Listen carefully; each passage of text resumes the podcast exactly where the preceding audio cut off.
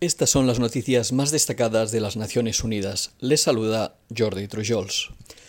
El mundo sabe qué hacer para frenar la crisis climática, abordar las desigualdades mundiales, evitar más inestabilidad y detener la proliferación de conflictos, pero el verdadero desafío al que nos enfrentamos es la manera de conseguirlo, afirmó este martes el secretario general de las Naciones Unidas.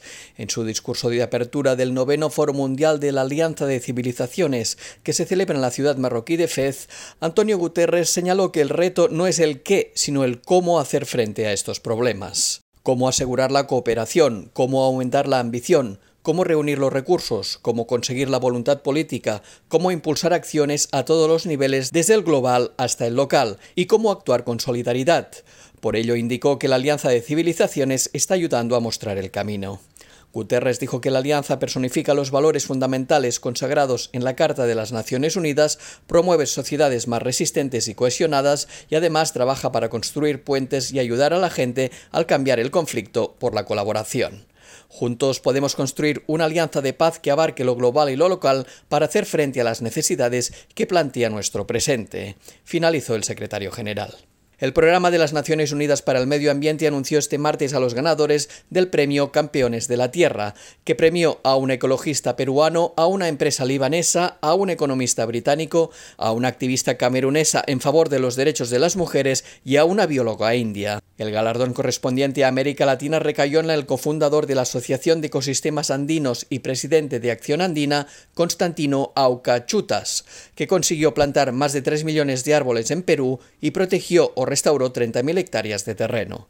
La iniciativa ayudó a las comunidades indígenas, un grupo tradicionalmente marginado, a garantizar los derechos jurídicos sobre sus tierras y a instaurar áreas protegidas para sus bosques autóctonos. La directora ejecutiva del programa, Inger Andersen, recordó que unos ecosistemas sanos y funcionales son fundamentales para evitar que la emergencia climática y la pérdida de biodiversidad causen daños irreversibles a nuestro planeta. Los campeones de la Tierra de este año nos dan la esperanza de que nuestra relación con la naturaleza pueda repararse.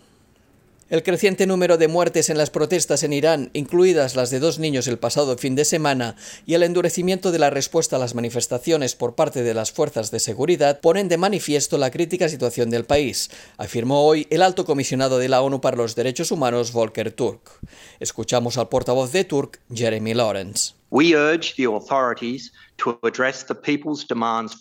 Instamos a las autoridades a atender las demandas de igualdad, dignidad y derechos de la población, en lugar de utilizar una fuerza innecesaria o desproporcionada para reprimir las protestas. La falta de rendición de cuentas por las graves violaciones de derechos humanos que se cometen en Irán persiste y contribuye al aumento de los agravios. Desde el inicio de las protestas de ámbito nacional el pasado 16 de septiembre han muerto más de 300 personas, entre ellas más de 40 niños. Lawrence calificó de especialmente preocupante la aparente negativa de las autoridades a entregar los cuerpos de las personas asesinadas a sus familias, o que se condicione la entrega de los restos a que las familias no hablen con los medios de comunicación o accedan a dar una versión falsa sobre la causa de la muerte. El vocero recordó a las autoridades iraníes que en virtud del derecho internacional de los derechos humanos tienen la obligación de respetar y garantizar los derechos de reunión pacífica y de libertad de expresión. Tras finalizar una moratoria no oficial de 21 meses sobre el uso de la pena de muerte por delitos relacionados con las drogas, durante las últimas dos semanas se produjeron ejecuciones casi a diario en Arabia Saudí, informó la oficina de Turk. Desde el pasado 10 de noviembre, 17 hombres fueron ajusticiados por los denominados delitos de drogas y contrabando. Los ejecutados hasta la fecha son cuatro sirios, tres pakistaníes, tres jordanos y siete saudíes. La portavoz del organismo Liz Throssell explicó que las ejecuciones en Arabia Saudí solo se confirman tras producirse y que por ello no cuenta con la información necesaria para saber cuántas personas pueden estar en el corredor de la muerte. La reanudación de las ejecuciones por delitos relacionados con las drogas en Arabia Saudí es una medida profundamente lamentable y más aún cuando se produce pocos días después de que una amplia mayoría de los estados en la Asamblea General de la ONU pidiera una moratoria de la pena de muerte en todo el mundo, recordó la vocera. Y hasta aquí las noticias más destacadas de las Naciones Unidas.